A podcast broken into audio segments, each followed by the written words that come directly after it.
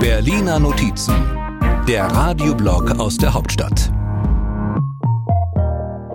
Die Verwirrung als Mittel der Politik. Bundesfinanzminister Christian Lindner von der FDP kennt sich da aus und weiß sogar ein Beispiel. Es schien so, als habe die Politik der Bundeswehr nur den Auftrag gegeben, den Gegner zu verwirren, bis echtes Militär kommt. Nun soll aber auch die Bundeswehr echtes Militär werden. Dafür soll es echtes Geld geben, was bei den über 10.000 echten Leuten im zuständigen Beschaffungsamt vor allem echte Verwirrung auszulösen scheint, sodass sie echt wenig beschaffen.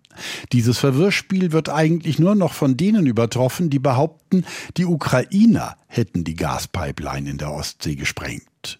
Verteidigungsminister Boris Pistorius, SPD, misstrauisch. Ich soll jetzt auf die Frage antworten, was passieren würde, wenn diese Recherche zuträfe und beweisbar wäre. Nur ist es noch nicht so weit und wir sind verwirrt, weil die Übeltäter sich womöglich für jemand ganz anderes ausgegeben haben. Auf so eine Idee würde in der Bundesregierung natürlich keiner kommen.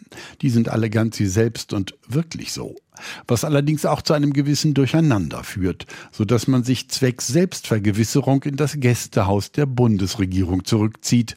Und zwar in die Abgeschiedenheit von Meseburg. Meseberg, Herr Habeck, Schloss Meseberg. Doch da hat die Verwirrung schon so um sich gegriffen, dass sie sogar den Kanzler erfasst hat, dem im verschneiten Park von Schloss Meseberg plötzlich das Ziel abhanden zu kommen scheint. Also ich habe einen Schneeball geworfen, aber wie sich das für einen Bundeskanzler gehört, auf niemanden nicht mal auf die Presse, die mal wieder über den Streit berichtet, welches Ministerium wie viel Geld ausgeben darf.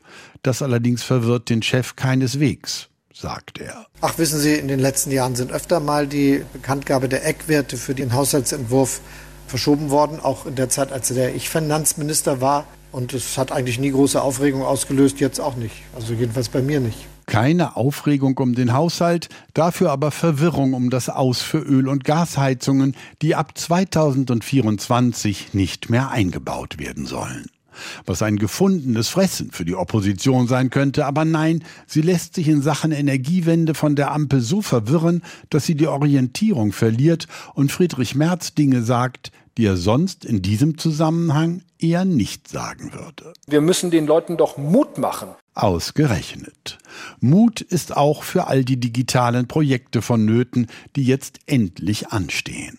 Beispiel elektronische Patientenakte, deren Ziel weniger Verwirrung und mehr Orientierung zwischen Patient, Arzt und Krankenhaus. Das könnte auch Bundesgesundheitsminister Karl Lauterbach SPD gebrauchen. Eine, also äh, aus meiner Sicht also äh, äh, ein also Sprung in der Verbesserung der Versorgung. Das klingt etwas verwirrt oder verwirrend, vielleicht ja Absicht. Verwirrung ist ja schließlich ein Mittel der Politik. Die Berliner Notizen. Immer sonntags hier bei MDR aktuell. Und immer auch als Podcast. Überall da, wo es Podcasts gibt.